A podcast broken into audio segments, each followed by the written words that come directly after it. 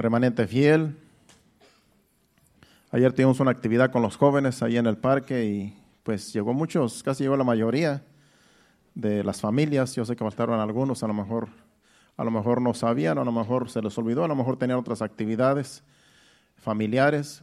Pero los que llegamos allí, pues disfrutamos de una buena tarde, una noche eh, fresca y, y, pues jugaron los, los jóvenes, los adultos también, los niños, las jovencitas, las eh, hermanas, todos jugaron, ¿verdad? Ahí, solamente los mayores, como yo, pues no jugamos, estábamos cansados algunos. Y pues ya también le dan unos ayuda. Pero nos divertimos viéndolos jugar. Y ahí les, hermano Carlos les preparó unas medallas ahí que les pusimos ahí con mi esposa, a todos los, la mayoría de los que participaron, así es que fue de gran bendición y hubo pizza para todos. Y fue de gran bendición, así es que eh, el próximo año te vamos a seguir haciendo actividades ahí como el hermano Carlos nos vaya informando. Así es que a la próxima vez, si usted no llegó, pues llegue porque es de bendición, especialmente si usted tiene hijos, pues lleve a sus hijos a la esa actividad porque más que nada es para ellos, porque ellos necesitan esa clase de actividades para que se mantengan, ¿verdad?, unidos como iglesia que somos en Cristo Jesús. Así es que para la próxima vez, ahí le estaremos dando información cuándo será la próxima ida al parque.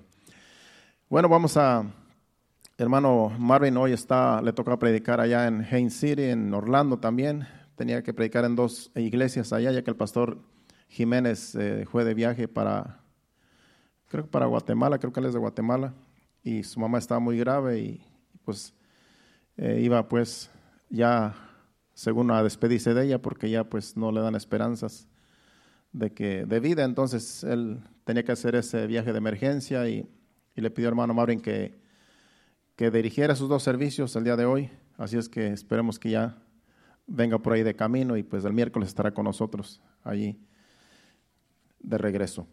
Vamos a la enseñanza ya que el tiempo pasa rápidamente, ya pues los, los anuncios los estaremos dando el viernes, ya que eh, cambiaron las fechas de servicios en este, en este mes, ya que pues por causa de Navidad pues tuvimos que cambiar el día, pero el viernes estaremos dando información y ya como quiera ustedes ya saben los días que tenemos eh, especiales de este año. Para no perder tiempo vamos a la enseñanza y vamos a hablar de lo que es la felicidad, porque yo en estos días trabajando me llegó eh, esa palabra felicidad. Ya ve como pues hoy en día eh, estamos que feliz Navidad y feliz para allá y feliz para acá y felices fiestas y feliz año nuevo. Entonces, pues todos queremos la felicidad. Es algo que, como yo escribí aquí, la, eh, escribí aquí, la felicidad es un sentimiento que todo hombre y mujer anhela alcanzar todos los días de su vida. Eso, la felicidad es un sentimiento, es un sentimiento que, está en el corazón y en cada mente, en cada corazón, en cada persona. Todos queremos ser felices, todos queremos la felicidad y es una felicidad que estamos persiguiendo desde que tenemos uso de razón, desde la adolescencia, estamos persiguiendo esa felicidad. El título de esta enseñanza es En busca de la felicidad. Ese es el título. Entonces, todo hombre y mujer en este mundo buscan la felicidad, anhelan la felicidad y, pues toda la vida estamos buscando la felicidad. Yo creo que el que diga que no busca la felicidad, pues está, pues está, yo creo, mintiendo porque todos queremos ser felices. De un modo otro, todos queremos ser felices en esta vida.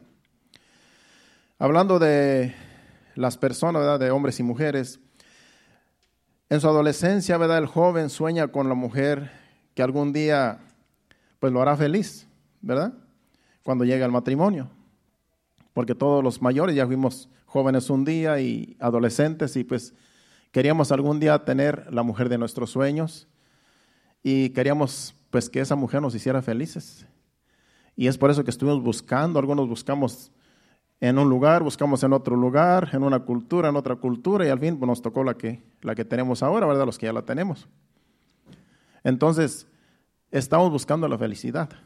Estamos buscando a alguien que nos hiciera felices toda la vida y por eso buscamos a la esposa que ahora tenemos. de un modo u otro ya está con nosotros. Así es que tratemos de ser felices, si es que no lo somos. Pero los que lo somos, sigamos siendo felices los unos y los otros. Amén. Bueno, pues el, joven busca la, la, la doncella para ser feliz en su matrimonio. Ahora también la señorita busca a su príncipe azul, ¿verdad? Como dicen las, los cuentos, que anhela que un día lo haga, la haga feliz, la lleve al altar vestida de blanco, porque ese es el anhelo, de toda señorita, que llegar vestida de blanco al altar y casarse, formar un hogar y ser felices, como los cuentos, ¿verdad? Se casaron y fueron muy felices. Pero tristemente cuando muchas de las veces, cuando llegan al altar, se dan cuenta que al día siguiente o a los cuantos días no es como dicen los cuentos, porque se dan cuenta que no es un cuento de hadas. Se dan cuenta que hay que levantar, hacerle lonche al marido, atenderlo. Si es que trabaja, pues para que lleve su lonche al trabajo y si no le hace lonche, el marido se va a molestar y empiezan, así empiezan los problemas que después se hacen grandes.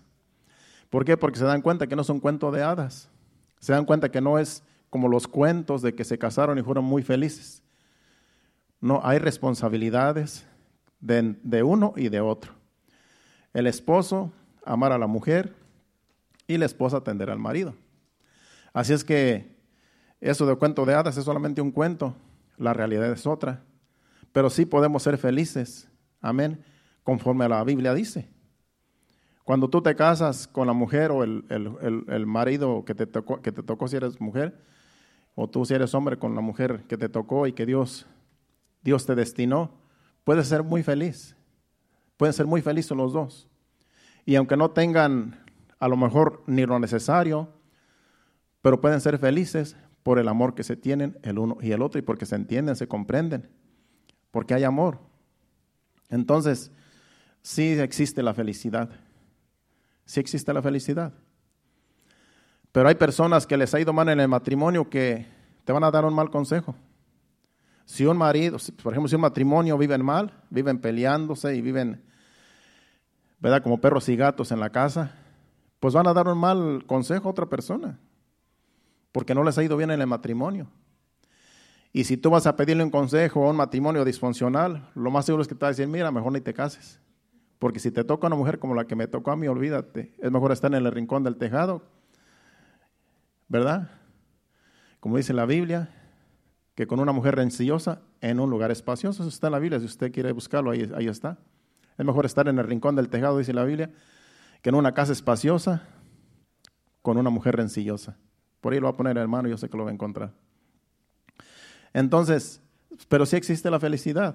Ahora si vas con un matrimonio donde se llevan bien, donde el uno y el otro se aman y se llevan bien, se, se respetan, entonces te va a dar un buen consejo. Te va a decir, no, pues si busca a alguien, pídele a Dios y busca a alguien que, que algún día sí te vaya a llegar a ser feliz. Mejor es estar en un rincón del terrado, dice ahí, que, en un, que con una mujer rencillosa en casa espaciosa. Yo lo dije al revés, pero sí existe ese versículo, ahí lo ven. Así es que, de que hay mujeres rencillosas, sí las hay, porque la Biblia lo dice, pero también hay mujeres pacíficas, también hay mujeres que, que te pueden llegar a ser feliz, pero ahora sí que hay que buscar como una aguja en un pajar, ¿verdad? Porque este mundo trae de todo. Pero sí, sí hay si hay tanto para uno como para el otro. Bueno, estos son sueños de uno y de otro que muchas veces, y no voy a hablar del matrimonio, no voy a hablar, solamente es una introducción. Estos son sueños, ¿verdad? De uno y de otro, que muchas veces se ven frustrados, ya que por causa de la maldad y el engaño que existe en el mundo, eh, no se llegan a cumplir.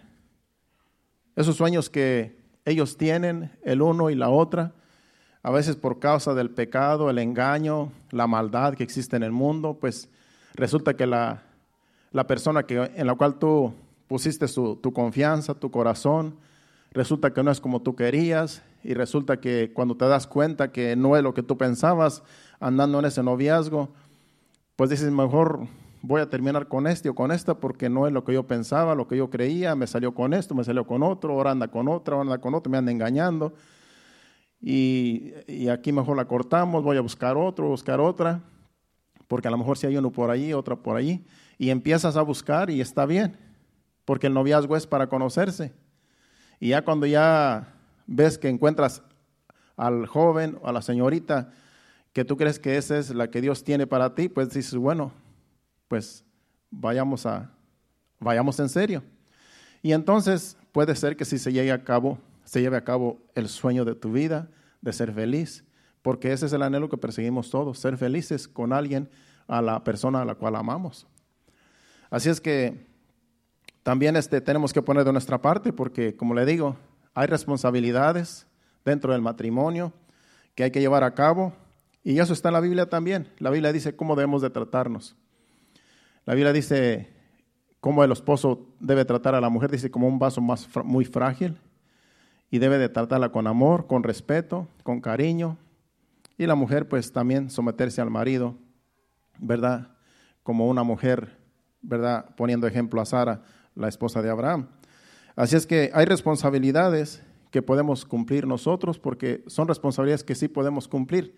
El problema es que a veces el ego nos gana, el ego nos, se posiciona de nosotros y, por el ego es que muchas de las veces esos sueños no son cumplidos de ser felices en el matrimonio. Porque hay egoísmo, hay egocentres, eh, egos, egos sin, ¿cómo se dice ahí? Ahorita aquí lo, lo escribí, a ver si lo, lo puedo leer bien. Bueno, y es que a veces buscamos la felicidad erróneamente o equivocadamente, porque todos buscamos que alguien nos haga felices. Esto hablando del matrimonio. No pensamos que la otra persona también busca la felicidad confiando en nosotros. Porque cada uno busca la, busca la felicidad. Cuando yo me casé con mi esposa, yo buscaba la felicidad en mi esposa. Yo no pensaba, porque yo era mundano. Acuérdense, estoy hablando de un hombre mundano como yo era. Entonces, mi anhelo era que mi esposa me hiciera feliz. Mi anhelo era que yo me casara con ella y que ella me hiciera feliz. Pero yo nunca pensé en que ella también necesitaba que yo le hiciera feliz. Y ese es el problema que a veces, muchas de las veces pensamos en nosotros mismos, pensamos en que, que encuentre alguien que me haga feliz, que encuentre alguien que, que me haga feliz en el matrimonio pero no pensamos que la otra persona también está buscando alguien que lo haga feliz o que la haga feliz. Entonces tenemos que pensar de, de cómo piensa la otra persona también. De que si yo busco que me haga feliz mi esposa, ella también va a buscar que yo la haga feliz. Entonces tenemos que actuar de acuerdo a los sentimientos, acuerdo de la, acuerdo de la, de, la necesidad de la otra persona también. Porque entonces seríamos eh, egoístas eso sería, egocentrismo, egocéntricos. Son palabras que casi nunca pronunciamos. Eso es egocéntrico que solamente pensamos en nosotros mismos y no pensamos en las demás personas. Que la otra persona también quiere ser feliz. Que otra persona también quiere, ¿verdad? Que, que uno la haga feliz a la persona. Entonces, si solamente pensamos en nosotros, eso es erróneo porque es egocentrismo. Por eso muchos matrimonios se ven frustrados y muchos de ellos llegan al fracaso. Esto muchas de las veces porque nos amamos más a nosotros mismos que al prójimo.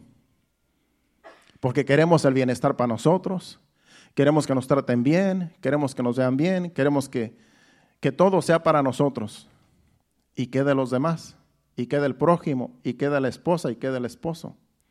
Que él también necesita atención, ella también necesita atención, entonces tenemos que pensar en la otra persona. A veces tenemos que pensar más en la otra persona que nosotros, porque la otra persona se va a encargar de hacernos felices a nosotros, si piensa igual que nosotros. No debemos de pensar solamente en nosotros, tenemos que pensar en la otra persona. Y eso es en el matrimonio, pero también en cualquier relación. La Biblia nos dice que debemos de pensar en los demás, no solamente nosotros. Y si vamos a, a la Biblia, en Mateo capítulo 22, versículo 34 al 39, Porque ahí los fariseos, estos religiosos, vinieron con Jesús preguntándole algo, porque también este, habían pasado cosas allí. Entonces, él, eh, ahí vinieron a hacer una pregunta a Jesús acerca de cuál es el mayor mandamiento. Si lo puedes poner en la pantalla, Mateo capítulo 22, versículo 34. Ellos vinieron con una pregunta a Jesús, aunque ellos ya sabían, ellos conocían la ley, pero querían que Jesucristo les contestara porque era una forma de venirlo a tentar. Dice, entonces los fariseos, oyendo que había hecho callar a los saduceos, se juntaron a una. Y dice el otro versículo, el 35. Y uno de ellos, intérprete de la, de la ley, preguntó por tentarle diciendo, Maestro, ¿cuál es el gran mandamiento de la ley? En la ley. Jesús le dijo, amarás al Señor Dios con todo tu corazón y con toda tu alma y con toda tu mente. Este es el primero y grande mandamiento. Y el segundo es semejante, amarás a tu prójimo como a ti mismo. Amén. Y el problema es que nosotros, hablando del tema, el problema es que nosotros nos amamos más a nosotros mismos que al prójimo. Dice que amemos al prójimo igual que a nosotros mismos. Ahí no dice que lo amemos más, dice que lo amemos igual que a nosotros. En otras palabras, si yo quiero que, mi esposa me haga feliz, feliz, yo tengo que pensar que ella también quiere que yo la, la haga feliz a ella. Tiene que ser en mutuo acuerdo, tiene que ser igual. Que así como queremos que nos traten, así debemos nosotros tratar a nuestra pareja o a nuestro prójimo, el que está enseguida de nosotros. Y así no somos egoístas, así pensamos en los demás, así pensamos en que todos los demás son iguales a nosotros y que todos merecemos respeto y todos merecemos ser apreciados. Así como queremos nosotros que nos aprecien, también nosotros debemos de apreciar a los demás, porque eso es lo que dice Jesucristo en ese versículo. Que es uno de los mandamientos, es el segundo, dice. Amarás a tu prójimo como a ti mismo. Primeramente, amar a Dios sobre todas las cosas. Ese es el primero, el más grande. Pero el otro dice que es igual. Amarás a tu prójimo como a ti mismo. Que así como tú quieres ser feliz, tú quieres que también la otra persona sea feliz a tu lado.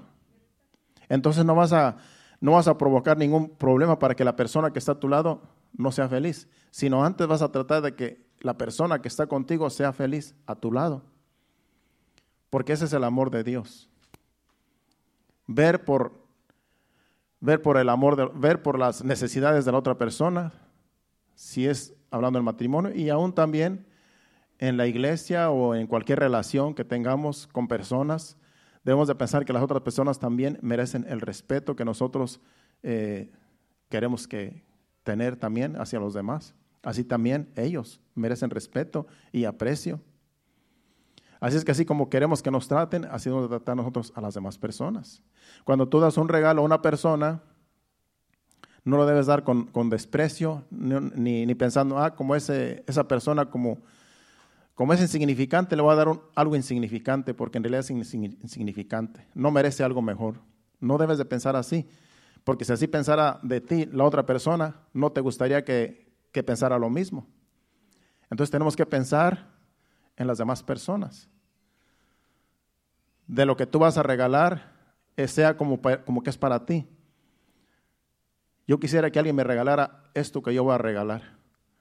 Yo voy a regalar esto que, porque ahora estamos en Navidad y algunos hacen hasta eh, intercambios de regalos. Que cuando tú vas a dar un regalo, que digas, yo quisiera que este regalo que yo voy a dar, alguien me lo diera a mí, así más o menos. No pensando, como es una, una persona que no me cae bien, le voy a regalar por compromiso esto que no me gusta. Eso no debe ser así porque eso no es el amor de Dios. Debemos de pensar como piensa Dios. Y como Dios conoce los corazones, a Dios no lo engañamos. Podemos engañar a las demás personas, pero a Dios no lo vamos a engañar. Y Dios lo que ve es el corazón. Y con nuestras acciones a veces demostramos quiénes somos. Entonces, eso es hablando, ¿verdad?, del prójimo, hablando del, hablando del matrimonio también, que también, si tú tienes a tu esposa, tú quieres que tu esposa eh, lo que tú le vas a regalar, pues que sea algo que ella le guste, que sea algo que ella aprecie. Entonces no vas a buscar, por ejemplo, si es un, algo especial, ¿verdad? Su cumpleaños, pues no vas a buscar algo que solamente porque, para que no diga, pues que no le di regalo. Hay nada más para que no diga. No, es que si le vas a dar algo en su, hablando en su cumpleaños, en su aniversario, lo que sea, pues tiene que ser algo que tú sabes que le va a gustar.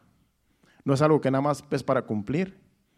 Entonces, ahí es donde se muestra que el, amor que nos tenemos los unos y los otros y el aprecio. Así es que, de acuerdo a nuestras acciones, así nosotros, eh, de acuerdo a como, como nosotros somos, así nos pueden tratar también. Pero si tú quieres ser feliz, tú quieres, tienes que pensar que la otra persona también quiere ser feliz con lo que tú le das. Si a ti te hace feliz algo que te dan, tú debes de pensar, yo le quisiera regalar algo a esta persona porque yo quiero que ella sea feliz con esto que yo le voy a dar.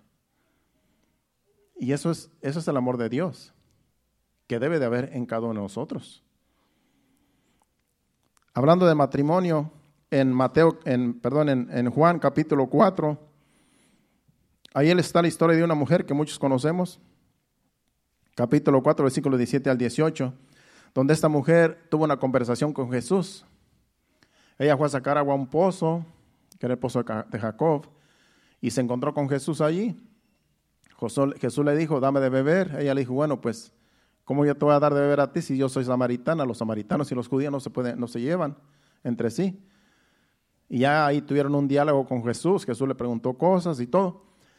Entonces aquí le hace una pregunta. Aquí la mujer más bien le dijo, Respondió la mujer a una pregunta que le hizo Jesús y le dijo, porque Jesús le dijo, llama a tu marido. Respondió, respondió la mujer y dijo, no tengo marido. Jesús le dijo, bien has dicho, no tengo marido, porque cinco maridos has tenido y el que ahora tienes no es tu marido. Esto has dicho con verdad. O sea que en la conversación que tuvo Jesús con esta mujer, le dijo, ve, llama a tu marido. Pero Jesús lo hizo para ver qué contestaba la mujer, porque ya Jesús sabe las, todas las cosas. Jesús sabía qué clase de vida llevaba esa mujer. Esa mujer estuvo buscando la felicidad en seis hombres. Porque le dijo, cinco maridos has tenido y el que ahora tiene no es tu marido. En otras palabras, lleva con el número seis. Pero no era, no era el marido el último. Los demás yo creo que sí fueron sus maridos, a lo mejor eh, tuvo uno y lo dejó por alguna razón, y tuvo otro, lo dejó, se murieron, qué sé yo, pero dice que ha tenido cinco. Y ella pensaba, yo creo que cada marido que tenía iba, le iba a hacer feliz. Ha dicho, este, el, que tuve no me hizo feliz, voy a ver si este que, que traigo ahora sí me va a hacer feliz. Y resulta que no lo hacía feliz. Y se casaba con otro y otro y otro, y ninguno, con ninguno, pudo hacer vida se dio cuenta que en realidad para ella no existía la felicidad.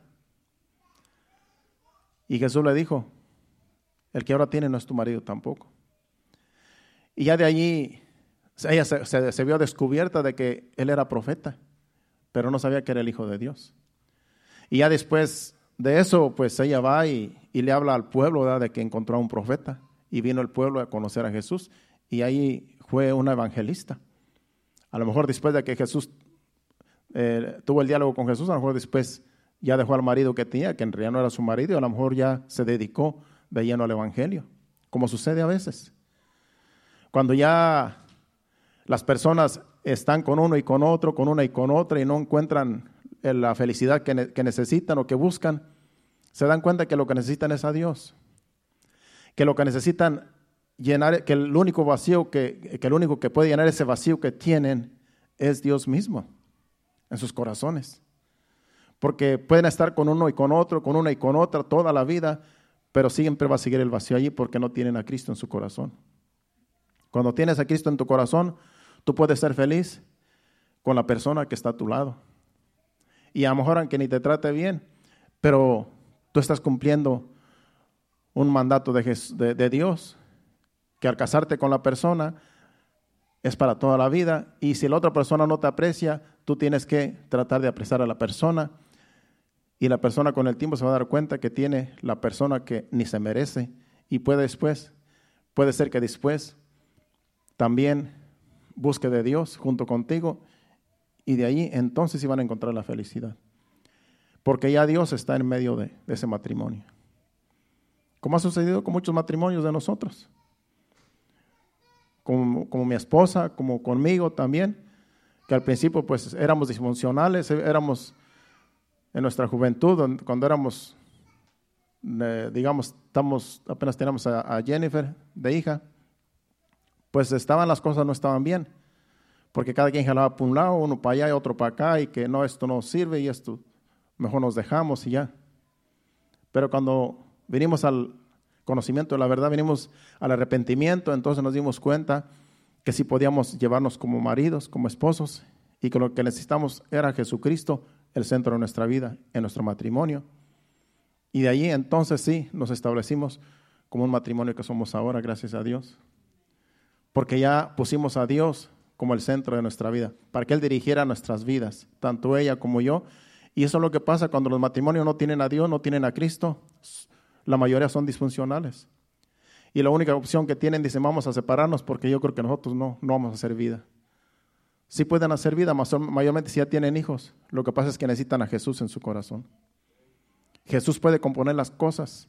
Jesús puede hacer que se amen más que antes. Porque acuérdese que hay un enemigo que es el enemigo de nuestras almas, que es el diablo, es Satanás. Y el diablo no quiere que haya matrimonios estables. El diablo no quiere que haya matrimonios y familias eh, de Dios. Y va a venir siempre con los matrimonios a destruirlos, a quererlos destruir, porque destruyendo el matrimonio destruyen a los hijos también. Porque los hijos quedan desamparados cuando el matrimonio se separa. Por eso tenemos que agarrarnos de Cristo y si usted es matrimonio, agárrense de Cristo y los dos peleen y serán muy felices toda la vida que Dios les dé porque tienen a Cristo en su corazón, porque ya no están solos, porque ya, ya no, no son egocéntricos, sino que ahora se aman el uno al otro y quieren hacer feliz el uno al otro y ahora Dios los puede guiar a ser buenos esposos, buenas esposas, porque ahora tienen el manual que es la Biblia, la palabra de Dios. Y Dios es el que arregla los matrimonios. Dios es el que compone todas las cosas. Dios es el que arma los matrimonios como un rompecabezas que está por todos lados las piezas. Dios viene y lo compone y Dios hace las cosas nuevas. ¿Cuánto dicen amén? Somos nuevas criaturas en Cristo Jesús y Él es el autor de, de nuestras vidas. Bueno, pues también en Filipenses capítulo 2, versículos 3 y 4, hablando de que no debemos de ser egocéntricos, como aquí escribió, ahora sí encontré la palabra, egocéntricos. Como no debemos de ser egocéntricos, tenemos que pensar en los demás. Filipenses 2, eh, versículos 3 y 4 dice, si lo ponen en la pantalla, dice, nada hagáis por contienda o por vanagloria, antes bien con humildad, estimando cada uno a los demás como superiores a Él mismo. En otras palabras, no debemos de pensar solamente nosotros, no mirando cada uno por lo suyo propio, sino cada cual también por los de los otros. Tanto en el matrimonio no tenemos que ver porque la otra persona me haga feliz, porque la otra persona sea haga lo que yo quiero, no, sino tenemos que pensar en la otra persona también. Y si somos iglesia, como aquí le está hablando el apóstol Pablo a los filipenses, a la, iglesia de los filipenses, que nadie eh, piense en sí mismo, sino que tenemos que pensar en los demás, en el cuerpo de Cristo, en la iglesia, en los demás que también merecen ser apreciados, merecen ser tomados en cuenta. Por eso no mirando cada uno por lo suyo propio, sino cada cual también por lo de los otros. No mirando como que como que tú eres la única persona que está necesitada, sino que las otras personas también están necesitadas. Y a veces tenemos que sacrificarnos, a veces tenemos que dar de nuestro tiempo, a veces tenemos que dar de nuestro, de nuestro bolsillo, pensando en las otras personas, porque hay otras personas más necesitadas que nosotros, ahora sí que hablando en el cuerpo de Cristo, en la iglesia, y en las personas que a veces están allá afuera también, que no son hijos de Dios, pero que también están necesitados que podamos nosotros pensar en ellos también. como hace eh, tres semanas atrás que yo traía un ayudante que aquí lo presenté como visita. Ya después ya no quiso llegar a la iglesia, tenía sus, sus razones a lo mejor. A lo mejor no le gustó como nosotros ministramos aquí, no sé, pero él dice que él sí es cristiano y sus padres también. Entonces yo le estuve dando trabajo porque él tenía una mano fracturada, como ustedes se dieron cuenta, hace como más de tres semanas, casi un mes. Cuando recién que llegué de México, lo encontré necesitado. Entonces yo tuve que, yo no, yo no necesito ayuda porque en realidad para lo que yo hago eh, apenas es suficiente para los gastos que yo tengo en mi casa. Entonces yo tuve que darle trabajo a él para que recibiera terapia de su brazo fracturado, ya que él eh, está muy, estaba muy necesitado en ese, en ese tiempo, en esos días. Entonces yo lo que hice es darle trabajo para que él eh, fuera como una terapia para que su brazo volviera otra vez a restablecerse. Y estuvo tres semanas trabajando conmigo. Entonces yo le tuve que dar el salario que yo necesitaba, tuve que dárselo a él también. Tuve que compartir de mi salario con el trabajo que él hacía conmigo y así lo ayudé porque yo pensé en que él estaba necesitado. Y gracias a Dios cuando ya le dije, ¿sabes qué? Ya, la semana pasada le dije, ya ahora sí, pues ya terminamos la terapia, ya los trabajos que yo tenía, que me ayudaste, pues gracias. Pero ahora pues yo tengo que seguir solo porque pues no puedo pagarte pues más porque pues yo también tengo mis gastos. Y ya pues me dio las gracias, dice, yo no se lo puedo pagar, pero Dios se le puede pagar por lo que está hecho conmigo. O sea, sí me agradeció. Y aquí se estuvo quedando en mi troca, no se dieron cuenta, pero se quedaba en mi troca, porque no tenía dónde llegar. Estuvo allá en la casa unos días, ya después, como está muy lejos allá, y él pues aquí es su ambiente y él siempre quiere venir. Un día tuve que traerlo para acá, a Bonita, porque dice, es que ya me dijeron que hay una renta, pues lléveme. Era un, era un día de servicio, creo. Sí, era un domingo. Y lo tuve que traer hasta acá temprano y luego yo tuve que regresar para allá y lo venía otra vez para acá, porque él quería que a lo mejor alguien le daba renta allí, alguien, alguien le recomendó ahí. Y ya después este, dije, mira, pues, pues aquí es tu ambiente, lo que pasa es que no tienes dónde quedarte y allá en la casa, allá en Lijaya, allá pues allá no hay nada y se aburría los días que estuvo allí. Entonces decidimos que mejor se quedara aquí en la troca, en una de mis trocas que está ahí. Y esa fue su casa como por casi tres semanas. Y nadie se dio cuenta, solamente algunos hermanos que yo les dije. Pero yo le dije, bueno, ahí mientras no diga nada la policía, pues ahí, si te dicen algo, pues dice que ahí, dices que yo te di permiso. Pero yo traté de ayudarlo, en realidad lo ayudé lo más que pude dándole un salario, dándole, pagándole los días que me ayudó y, y mandó para su país, mandó como dos o tres veces.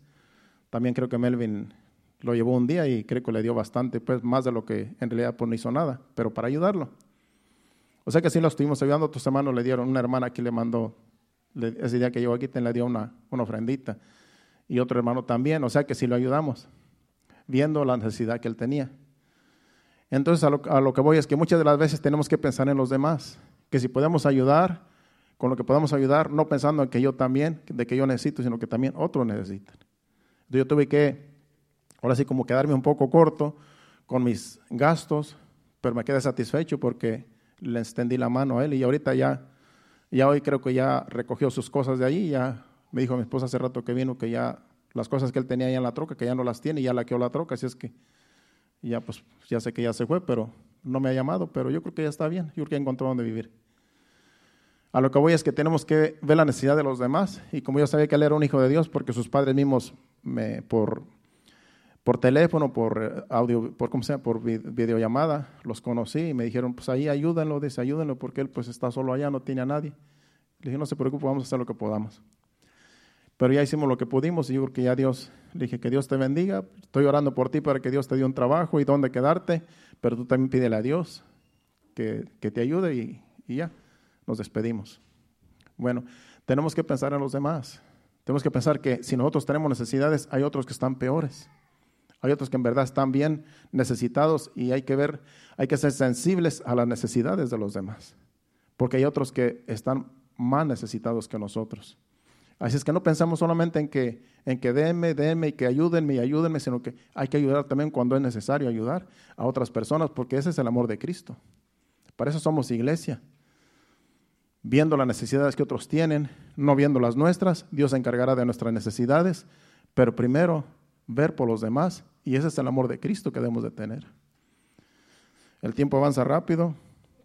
Ahora pues, no hablando del matrimonio, dejando el matrimonio a un lado, alguien dirá aquí, bueno, o allá donde nos estén escuchando, vamos a ver que donde nos estén escuchando, porque no quiero que aquí alguien se ofenda. Alguien dirá en otro lugar que nos esté escuchando, bueno, pues yo en realidad no tengo esposa, no tengo, eh, si es mujer, no tengo marido, y ni pienso tener, no pienso casarme, ya sea porque decepciones de la vida o qué sé yo, que yo no me pienso, no me pienso casar, ni, ni, este, ni tengo marido ni esposa, por lo pronto ya yo no, no tengo nada que ver con el matrimonio. Pero yo, yo les aseguro que sí quieren ser felices. No pensando en una esposa, no pensando en un esposo, pero sí pensando en que quieren ser felices en esta vida, porque todo mundo merece ser feliz. Por eso estamos en este mundo tratando de alcanzar la felicidad. Y, si hay hombres o mujeres que no necesitan casarse, pues está bien, no hay que forzarlos. Amén. No hay que forzarlos a que se casen porque a veces podemos llevarlos al precipicio. ¿Qué tal si, si no, si están destinados a no casarse y uno no, pues cásate, mira, te conviene y, y, van a ser felices? ¿Y qué tal si, qué tal si no, no necesitan casarse? Porque la Biblia dice que hay, hay hombres que no necesitan no necesitan casarse, no, o sea, no tienen esa necesidad de casarse. Y Jesucristo mismo lo dice. Así es que no pensemos, porque nosotros, los que ya estamos casados, eh, estamos, que no podemos estar sin mujer, algunos ¿verdad? que, que no pueden estar sin mujer, pero hay, hay hombres que sí, que sí, que sí este, pueden estar sin mujer. Y no, no son gays, ahora sí que no, no se preocupe. No juzgue. Porque la Biblia lo dice, Jesucristo hablando, que estas personas sí hay, sí, las, sí, existen. Que no les llama la atención el sexo, el sexo opuesto y no hay que juzgar. Así es que no te viendo a nadie ni aquí, pero eso es para no juzgar. Para que usted se dé cuenta de lo que quiero hablar acerca de que, porque estamos hablando de buscar la felicidad.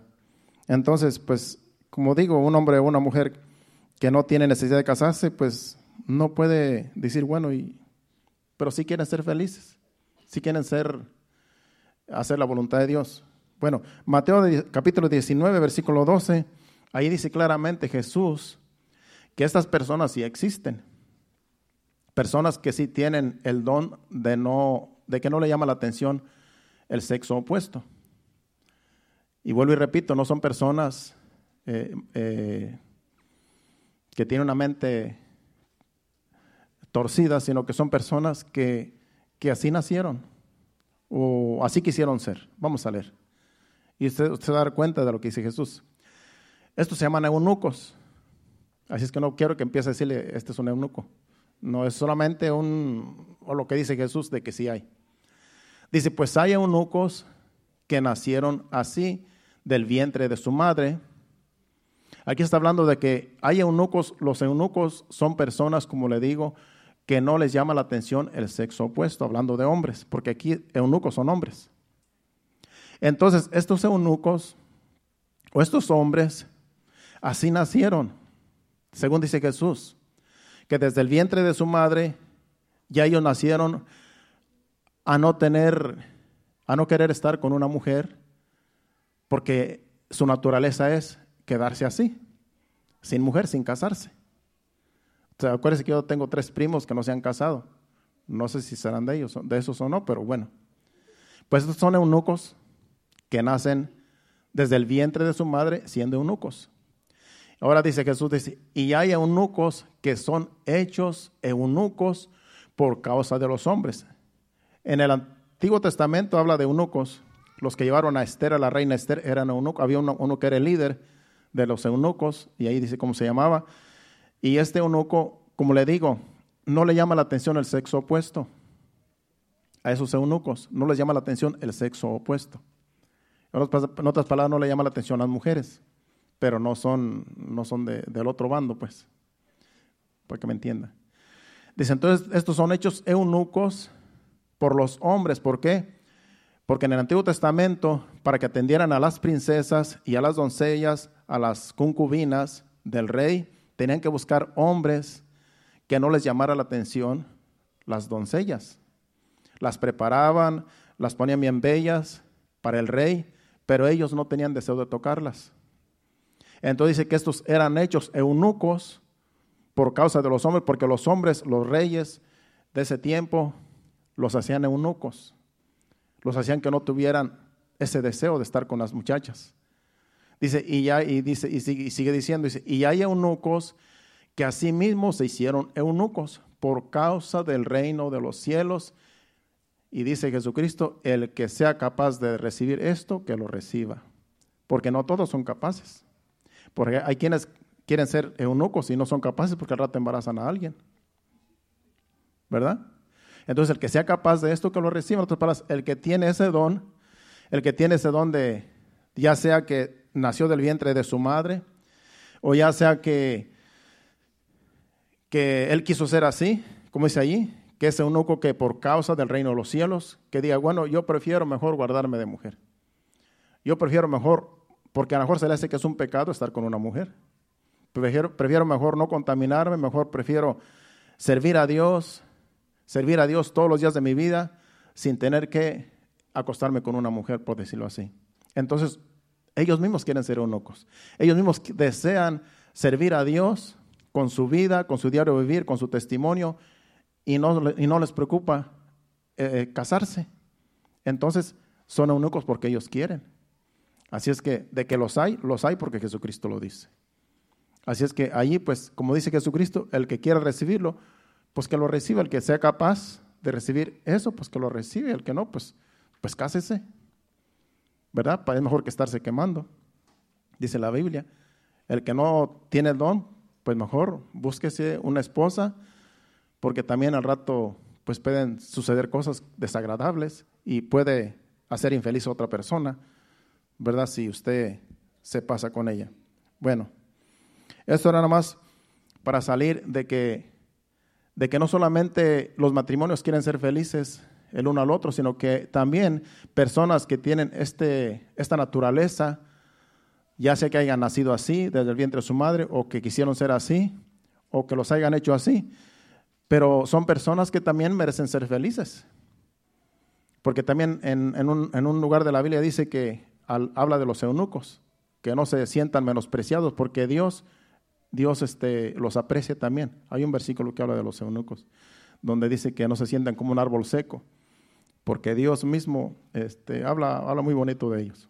Bueno, ahora, estas personas con esta naturaleza que no tienen deseos de casarse ni formar un, hogar porque ellos prefieren servir a Dios así como, como ellos son, pues ellos también quieren ser felices. Ellos también quieren, tienen el derecho a ser felices, no buscando la otra persona, el, sexo opuesto, sino pues con los recursos que el mundo ofrece a lo mejor con, cosas materiales, quieren ser felices, quieren comprarse su buen carro, su buena troca, tener su buena casa, tener sus cosas que necesitan, pero también hay que tener cuidado porque muchas de las veces esas cosas nos llevan y nos desvían y nos pueden hacer idólatras. Así es que también hasta en eso hay que tener cuidado. Los que tienen esa naturaleza de que, de que se quieren quedar solteros y no quieren, eh, pueden también caer en idolatría amando más las cosas de este mundo o las cosas que obtienen. Y vamos a la, Biblia para que usted entienda que, que la Biblia también habla de personas que, que, quieren, que buscan la felicidad en cosas materiales, pero al final se dan cuenta que nada de lo que hay bajo el, bajo el sol lo satisface, sino que solamente Dios puede satisfacer nuestras necesidades y Él es el único que nos puede hacer felices en este mundo, en esta vida, eh, ya sea solteros o casados.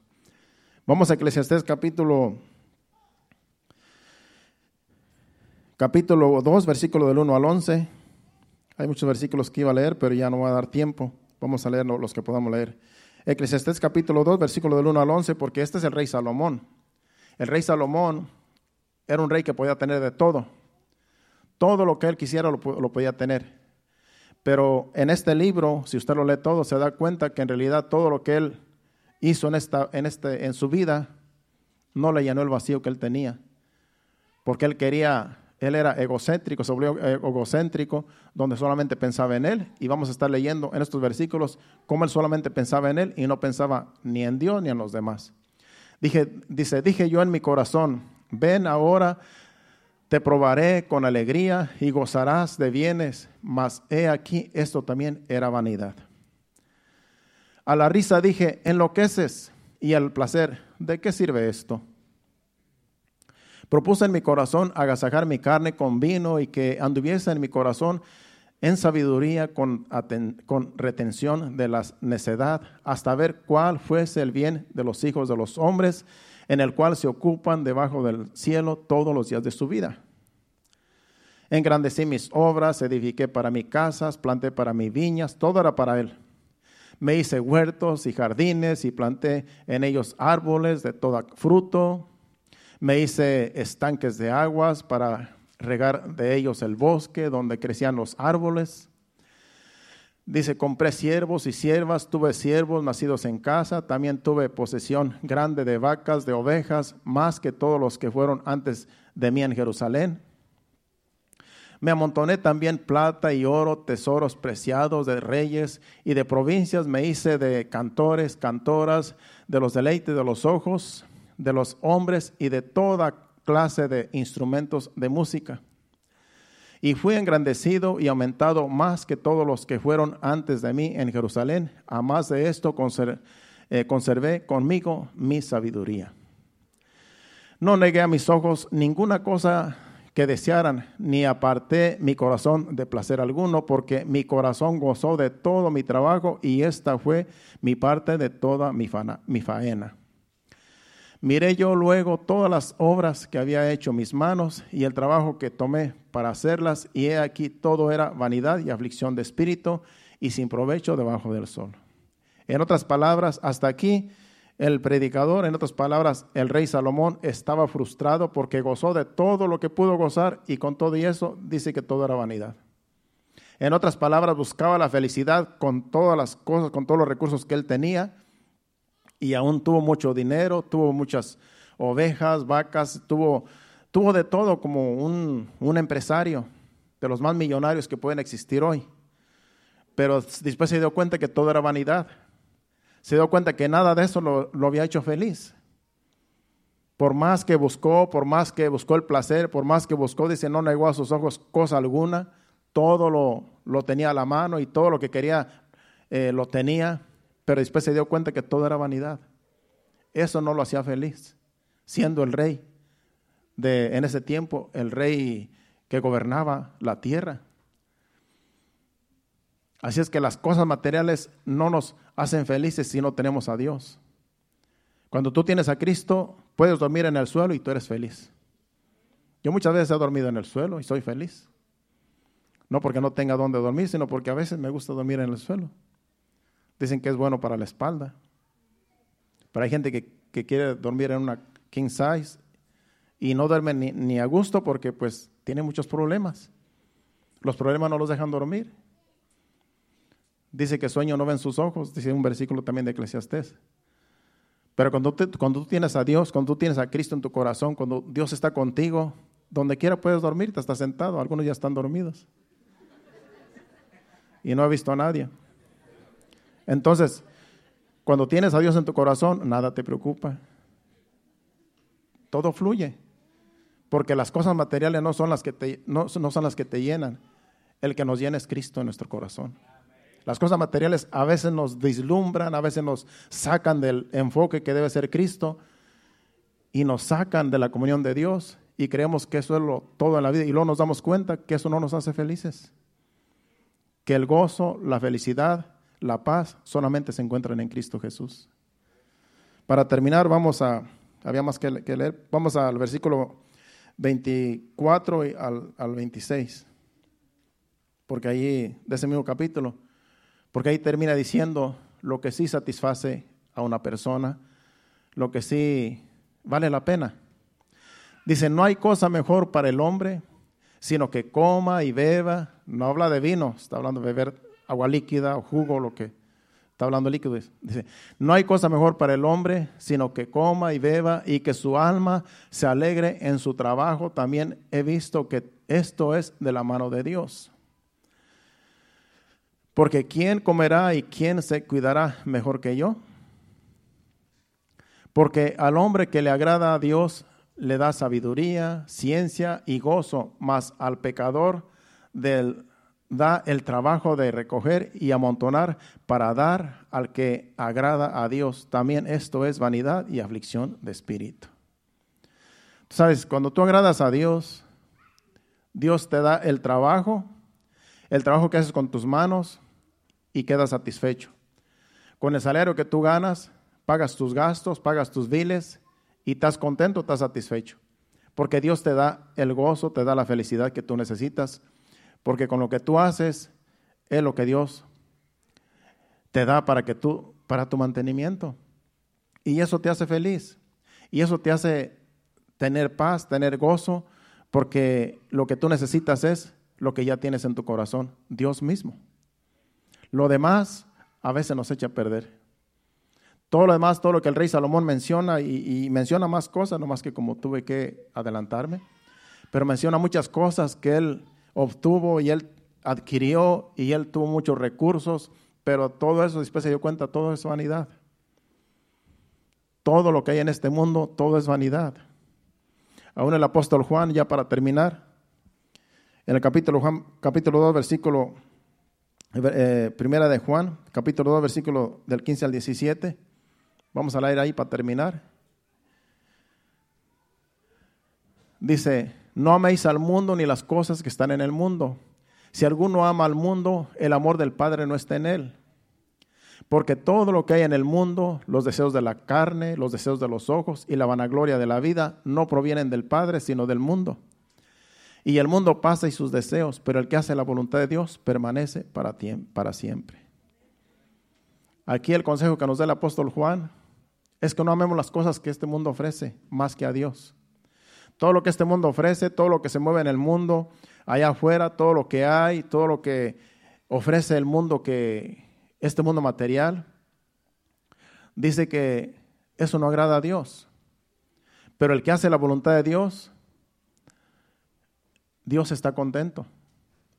Y el mundo pasa y sus deseos, pero el que hace la voluntad de Dios permanece para siempre.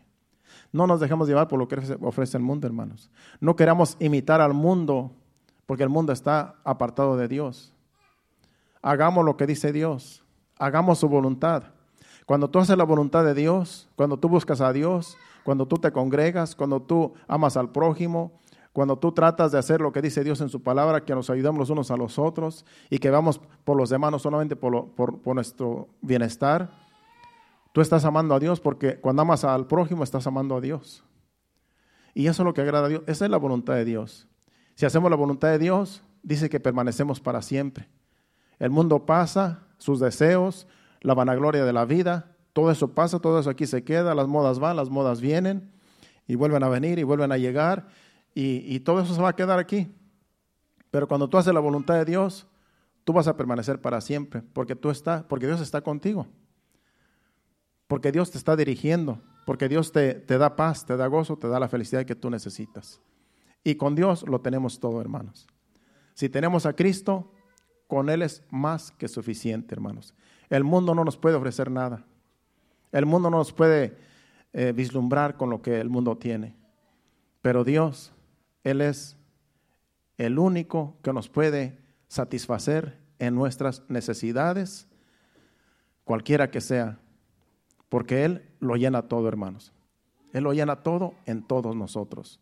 Él llena nuestros vacíos, Él llena nuestro corazón, Él llena todo lo que nos falta que el mundo no puede llenar. Él es el único que lo puede llenar y yo creo que todos tenemos a Cristo en nuestro corazón. ¿Habrá alguien que no tiene a Cristo aquí? Si hay alguien que no tiene a Cristo, hoy puede recibir a Cristo como Salvador y se puede ir para su casa con Cristo en su corazón y te aseguro que vas a ser feliz más de lo que eres ya. Porque Cristo verdaderamente es la felicidad que todo mundo merece tener en este mundo. Nos ponemos de pie, le damos gracias a Dios, ese ha sido el mensaje, pasen al, al altar. Ahí inclina tu rostro, dile gracias Señor, Gracias porque nos has hablado. Gracias porque nos has traído el mensaje que necesitábamos. Y vuelvo y repito, si alguien necesita a Cristo en su corazón, si alguien se siente que no, que no tiene a Cristo en su corazón, este es el día de que Dios puede nacer en tu corazón, en tu vida, puedes nacer de nuevo, porque al recibir a Cristo en tu corazón, eres nueva criatura, las cosas viejas pasaron, todas son hechas nuevas, y te vas para tu casa gozoso, contento, porque Jesús verdaderamente es la felicidad que necesitamos, que todos buscamos y se encuentra en Cristo Jesús. Inclina tu rostro ahí, dale gracias a Dios. Padre, gracias Señor. Gracias porque nos has hablado, gracias porque nos has ministrado, gracias por tu Espíritu Santo, Señor. Gracias te damos por el mensaje, Padre. Ayúdanos cada día, Señor, a entender, Señor amado, que solamente en ti está la felicidad, el gozo y la paz. Que este mundo nada nos puede dar, porque tú lo tienes todo, Señor. Todo lo que necesitamos, todo viene de ti. Toda buena dádiva, todo don perfecto, descienden de lo alto del Padre de las luces, en el cual no hay mudanza ni sombra de variación, dice tu palabra. Gracias, Padre, gracias, Señor. Te adoramos, Señor. Adora a Dios con este canto y en breve nos despedimos. Gracias, Señor. El Señor es mi rey, Mi todo. el Señor es mi luz, mi rey, el que me hace vibrar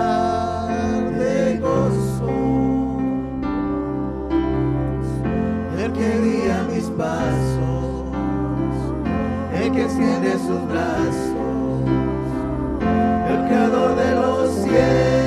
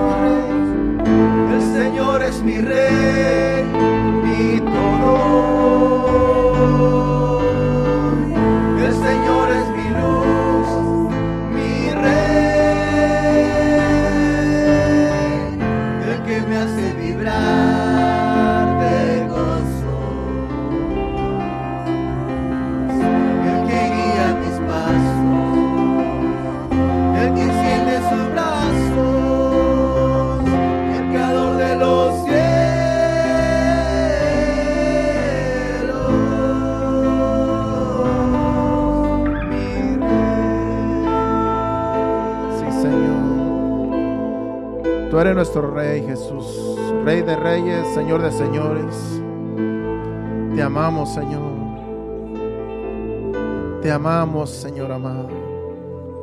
Gracias, Señor. Gracias porque tú viniste a tiempo a nuestras vidas, Señor.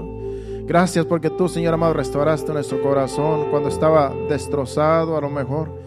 Estábamos sin fe y sin esperanza, pero tú viniste, Señor, un día, Señor, y nos tomaste, Señor. Y nos levantaste de donde estábamos, Señor. Y nos formaste, Señor. Ahora somos nuevas criaturas en tus manos, Señor. Ahora estamos, Señor amado, estamos en el gozo y la paz que solamente tú das, Señor. Gracias porque nos has sacado del lodo cenagoso. Gracias, Señor amado, porque nos has limpiado con tu sangre, Señor. De todo pecado, de toda maldad que había en nosotros, Señor. Gracias te damos, Señor, por ese sacrificio en la cruz. Y ahora, Señor, somos libres del pecado, somos libres de la muerte. Ahora, Señor, estamos contentos de que tú estás en nuestras vidas, en nuestros corazones, en nuestros hogares, en nuestras familias. Gracias te damos, Señor. No tenemos cómo pagar tanto favor, Señor. Gracias, Padre. Gracias, Hijo. Y gracias, Espíritu Santo. Padre Santo, nos vamos a despedir no de tu presencia, pero sí de este lugar. Pidiéndote que nos lleves con bien. Guárdanos en el camino, quita todo tropiezo, todo obstáculo, Señor, para que todos lleguemos con bien a nuestro destino saliendo de este lugar. Señor, guarda, Señor amado, cada niño, cada adolescente, cada joven, cada dama, cada caballero, Señor, y cada familia, Señor que vamos a salir de este lugar, Padre Santo, a nuestros hogares, a nuestro destino, Señor. Que tú vayas con nosotros, guardándonos de todo peligro, de todo accidente, Señor.